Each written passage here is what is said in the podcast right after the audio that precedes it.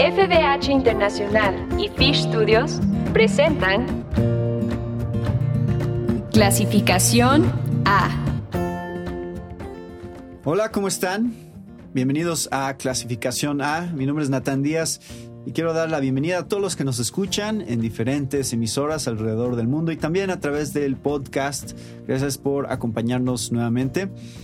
Hoy tengo un invitado muy especial aquí en el estudio, a mi querido hermano Eliezer. Bienvenido, Eliezer.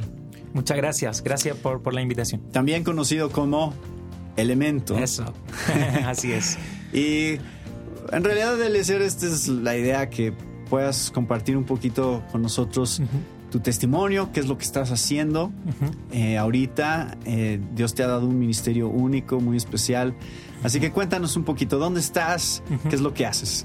Eh, bueno, yo soy de Chile, eh, al sur de Latinoamérica. Soy ah, artista, hago música hip hop, muy amante también de la teología. Creo que son dos cosas que, que, que me han definido. Tuve la bendición de crecer en un hogar cristiano, de una tradición pentecostal, esa fue mi crianza. Eh, así que soy alguien que ama mucho la, también las emociones y, y los afectos fervientes eh, en el Señor. Y, y, creciendo también quise, o, el Señor me llevó, ¿no? El Señor me llevó a buscar una profundidad también en, en la escritura para los dones que Él también está eh, dándome, ¿no? Claro. Así que ahí entré en el mundo de la teología, pude estudiar teología en el Seminario Presbiteriano de Chile. Y, y ahí entonces conozco ese, ese otro mundo de la, uh -huh. de, la, de la, teología. ¿no? Sí. Uh, así que, bueno, ahora me, me encuentro en esto. Me, son, las dos cosas que me apasionan son enseñar, mm. predicar, eh, dar conferencias, ¿no? y especialmente sobre el tema de arte y Biblia. Es mm. algo que me, me apasiona mucho. Y, y, eso es lo que queremos hablar un poco hoy. Eso. Ajá.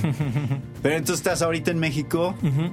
eh, ¿qué, ¿qué, estabas haciendo ahorita? Eh, Vine a México porque me invitaron a un concierto uh -huh. acá en Ciudad de México junto a otra artista norteamericana llamada Betsabe. Ambos pudimos dar un concierto eh, el día de ayer, 29 de, de julio. Uh, así que eso, vine por, por, este evento, primera vez que estoy en México, me encantó, así que espero vol volver pronto por acá. Bueno, y ahora ya tienes otro lugar donde visitar cuando estés aquí sí, sí. en la Ciudad de México. Pues vamos a platicar un poquito de este tema del arte uh -huh. y de cómo un cristiano puede usar el arte para la gloria de Dios. Uh -huh. En realidad sí. es un tema controversial porque yo estoy seguro que has recibido ese tipo de críticas ¿Cómo usas esa música? Eh, no, no, eso no es, no es para cristianos. Uh -huh. eh, el, el, hip hop se asocia con pandillas y con violencia. Uh. Y entonces, ¿cómo, ¿cómo contestas tú a ese tipo de pensamiento? Uh -huh. Porque es, eso es muy común y mucho del ministerio que tú haces tiene que ver con toda una industria y toda una cultura, porque el hip hop es una cultura en claro, sí, ¿no? Claro. Entonces, eh, dime un poquito de eso, ¿cómo, -huh. ¿cuál es tu teología del arte, digamos?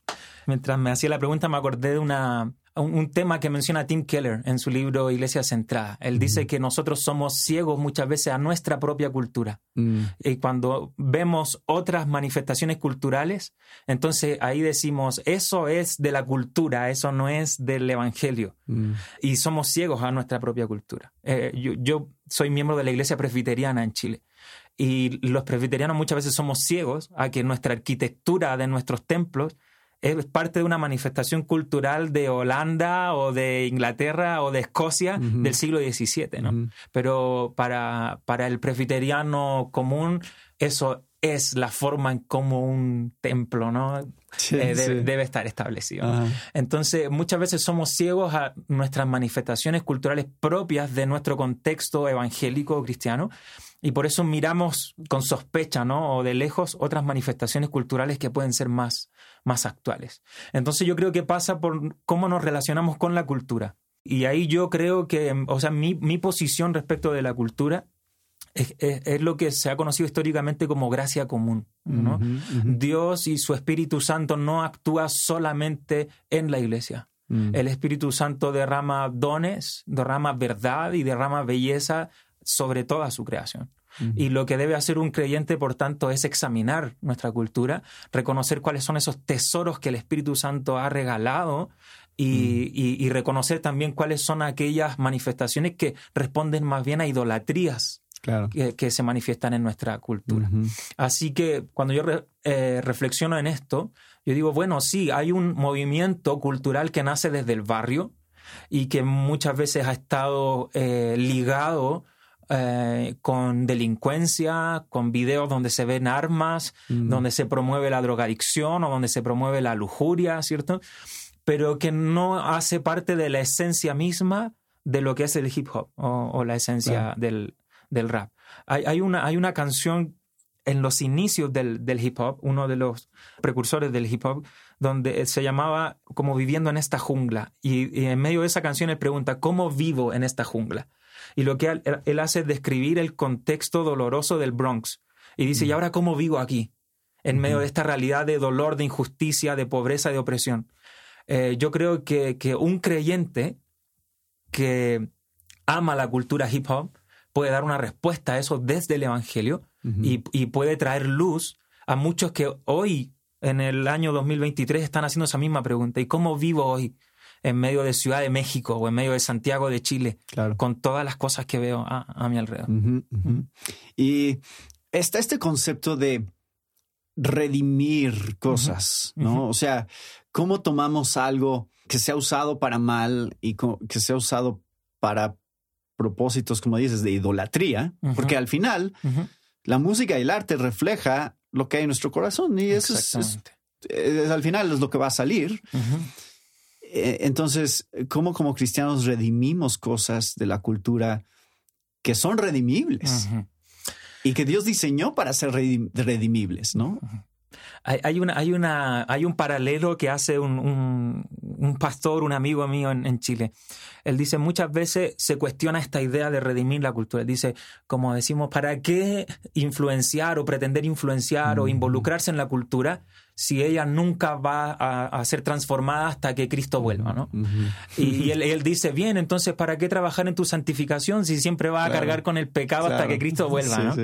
Eh, es una, creo que es una respuesta muy, muy inteligente, porque no involucrarse con la cultura finalmente es no ser fiel a lo que el Señor nos llama, ¿no? En este llamado de ser luz luz y sal.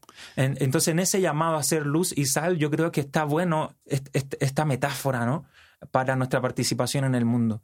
Eh, ser, ser luz nos invita a ser una presencia fiel. Mm. Me gusta mucho ese concepto que lo han ocupado algunos eh, teólogos norteamericanos, que incluso a veces no, ser una presencia fiel no significa que vamos a tener miles de seguidores y vamos a tener una influencia tal que todo el mundo nos va a conocer por lo, por lo que hicimos, ¿no?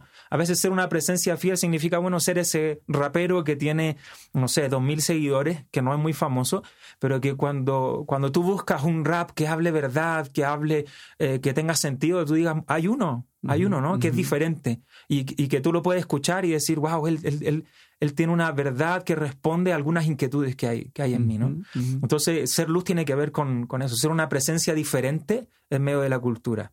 Y también está lo otro, ser, ser sal, ¿no? Como, como agentes que conservan verdad. Y eso también puede llevarnos a pensar en que hay cosas que confrontar también de nuestra cultura. Claro. Y ahí es donde, donde podemos cuestionar por qué nuestra, nuestras sociedades están buscando esperanza, satisfacción eh, en cosas que son destructivas, ¿no? Eh, y, por, qué no levantarse y hablar en contra de esas cosas que están oprimiendo a nuestros hermanos, a, nuestros ciudadanos, ¿cierto? A nuestros compatriotas y, que debiera dolernos también. Como también eh, me decías que escribiste una canción sobre el consumismo, amor al dinero. Pues eso es, eso es algo muy importante, e inclusive que la Biblia nos advierte. Claro, claro, y, que Jesús y Pablo fueron muy enfáticos en hablar, por ejemplo, en esto, ¿no? En el amor al dinero y, en lo dañino que puede ser. Entonces, ¿por, por, qué, por qué, los creyentes no estamos haciendo música o teatro o cualquier expresión cultural en contra del consumismo. Muy probablemente porque somos ciegos también a, eso, ¿no? En, nosotros mismos también.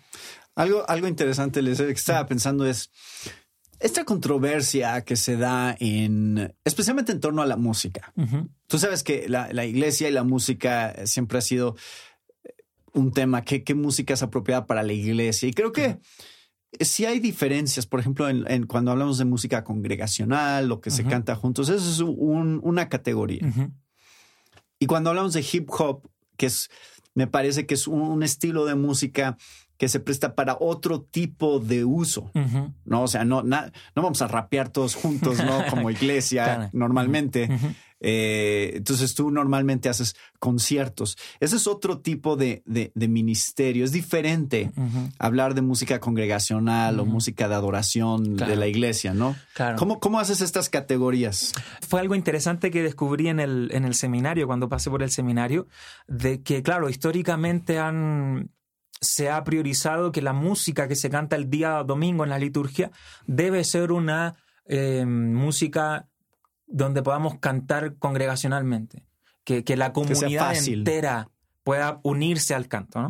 Por eso los, los reformadores se distanciaron del canto gregoriano, por ejemplo, que era un canto en otra lengua y que nadie podía seguir, digamos.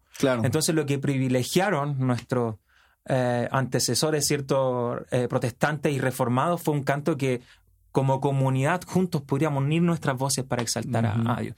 Y eso, ese es el principio. Entonces yo no puedo decir eh, este género musical es para, para el culto. Mm. Lo que sí puedo decir es, tiene que ser un género que podamos cantarlo todos. Entonces, eh, principios. Si, te soy sincero, yo antes decía, el hip hop no es para cantarlo congregacional, o sea, un día domingo en el culto, en el servicio. Pero me topé con una realidad interesante. En una iglesia eh, presbiteriana en, en, Santiago de Chile, tienen la costumbre de mm, antes del, momento del sermón, de, la exposición de la palabra, hacen pasar a los niños y los niños invitan a los, a los más adultos a cantar una canción. Y ellos cantaron una canción que tenía como tintes de reggae y de hip hop.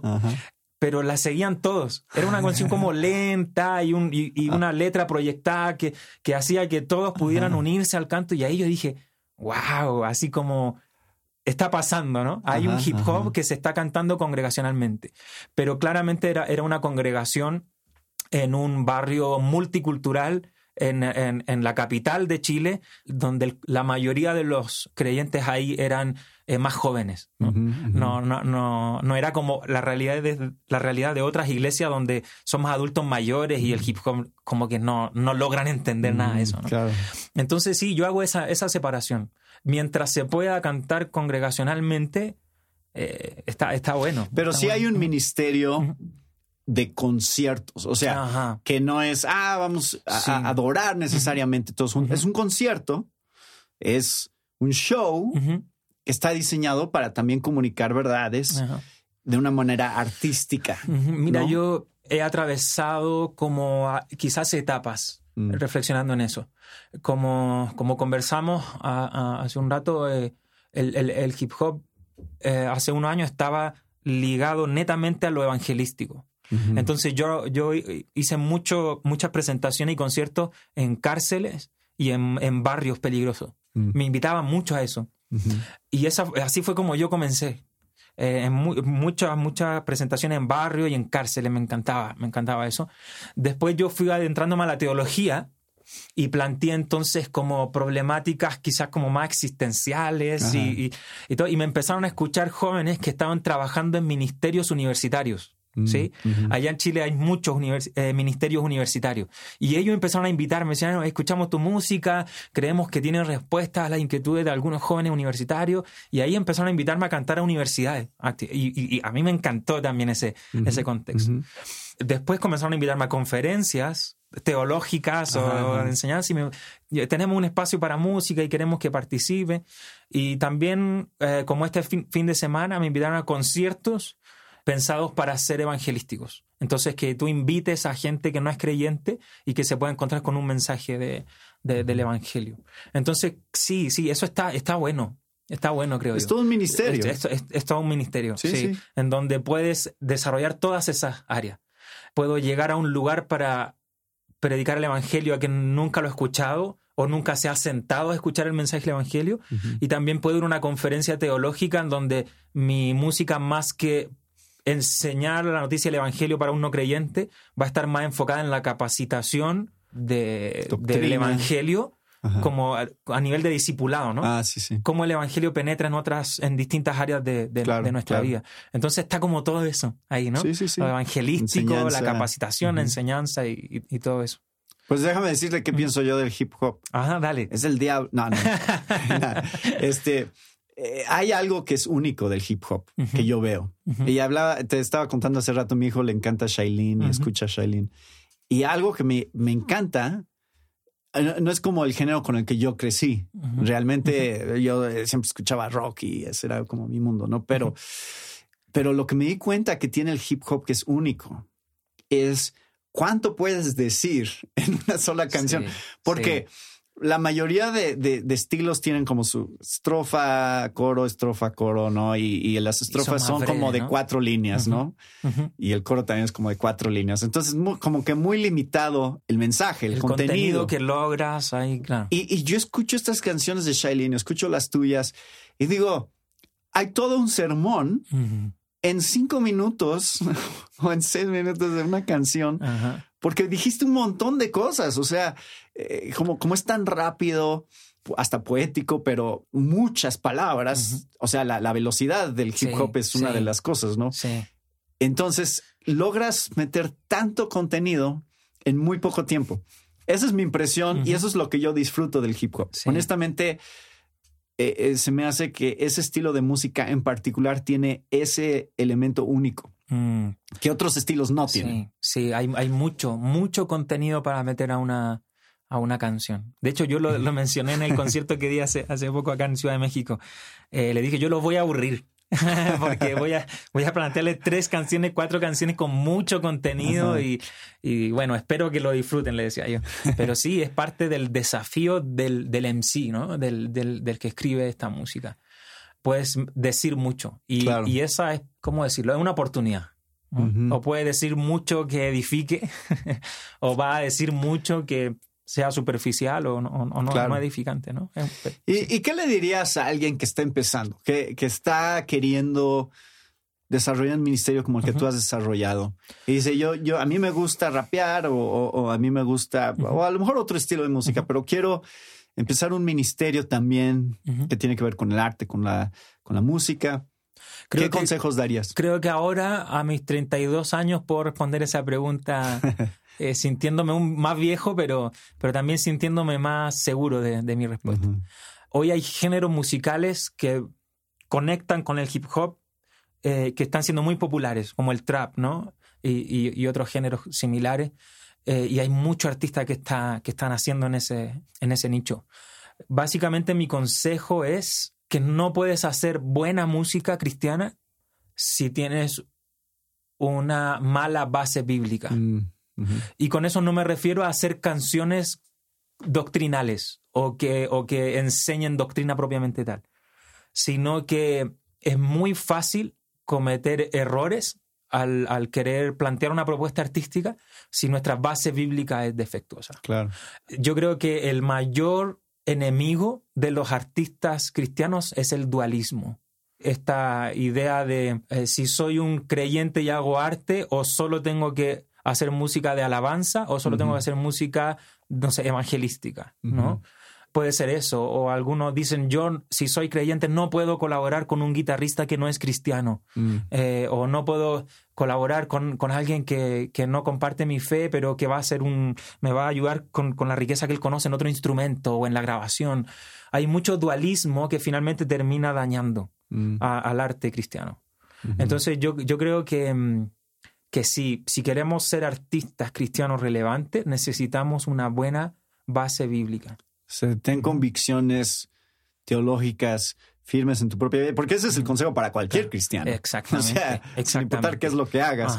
Y que eso solito, naturalmente, se refleje en lo que hacemos. Sí, porque algo que me he encontrado mucho en, actividades eh, de, hip hop es gente que pretende darle sentido a su trabajo a través de un acto evangelístico y terminan haciéndolo mal. Mm. ¿no? Paul Watcher criticaba mucho eso. Hay un sermón muy, muy famoso de Paul Watcher donde él predica en un evento de raperos. Ah, sí, sí, sí. Y, él, y, él se sorprende, ¿no? Y él dice así como lo que yo he estado escuchando aquí es verdad bíblica. Y una de las exhortaciones que hace Paul Watcher es decir, hay un falso evangelismo en la cultura evangélica, de decir que crees que porque vas a repetir una oración ya fuiste salvo, ¿no? Y no hay discipulado, no hay una presentación de la gracia de Cristo, de tu propio pecado. Y yo creo que uno de los mayores errores es eso, es, decir, no, yo voy a hacer algo evangelístico, pero lo que haces en, en realidad no hay una presentación fiel del evangelio, porque desconoces la Biblia, ¿no? Y está esta otra idea dualista que yo te si digo. Tú no entiendes el evangelio, ¿cómo lo vas a comunicar? Exactamente. Y está esta otra idea dualista de decir, si yo no prediqué el evangelio, ese concierto no valió para nada y a Dios no le agradó. Y, y desde la Biblia, y esto, esto es muy radical decirlo, incluso hay gente que, que no, lo, no, no, me va a entender y, y me va a dejar de, de, de escuchar y de seguir, ¿no? Si tú haces un concierto en donde incluso no mencionaste a Cristo, porque tú tocas jazz y no hay letra, ¿no? Pero si ese concierto lo hiciste bien, cobraste un precio justo y lo que se escuchó se escuchó, pero una música bella, mi convicción a la luz de la Biblia es que Dios se deleitó en ese concierto, porque la belleza es parte del reino de Dios. O sea, cuando venga el cielo nuevo y la tierra nueva, va a haber una belleza increíble, ¿no? Y cualquier adelanto de esa belleza glorifica a Dios. Claro. Es como eh, un artista que pinta eh, una pintura, ¿no? Un paisaje.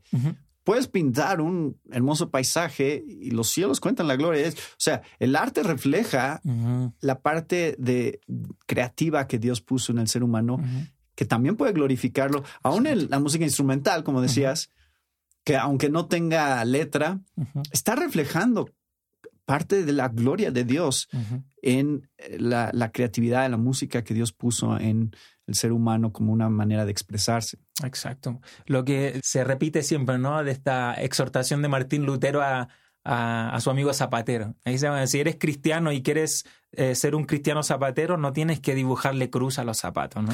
Tienes que hacer bien tu trabajo. Sí, claro. Y si tu trabajo está bien hecho, eso glorifica, glorifica el ¿Y cuáles son tus proyectos ahora, Eliezer? ¿Cómo te gustaría ver que se vaya expandiendo el ministerio que Dios te ha dado? Me gustaría seguir aportando en la iglesia y, en, y, y especialmente a jóvenes eh, señoritas que se interesan en el arte y en influenciar en la cultura.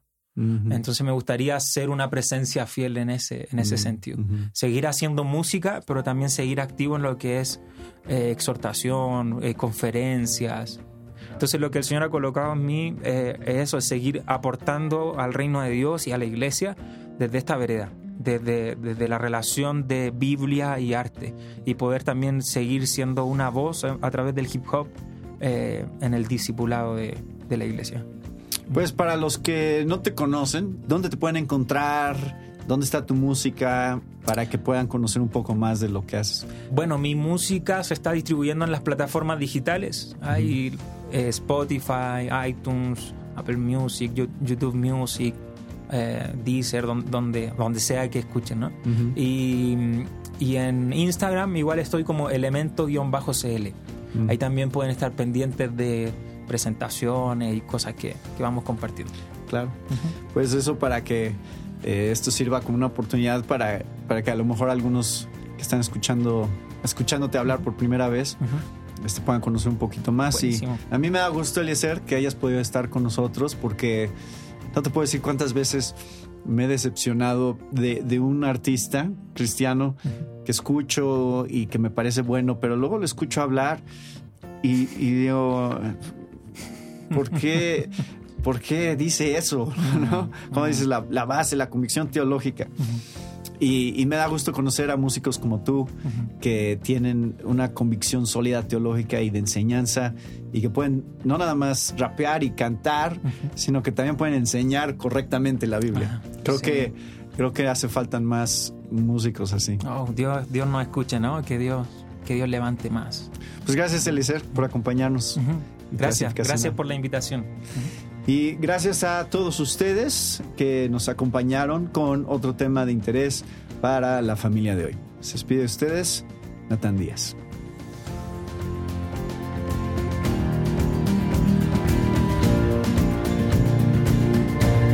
Esta fue una presentación de FBH Internacional y Fish Studios. Para más información, visita nuestra página www.clasificaciona.com.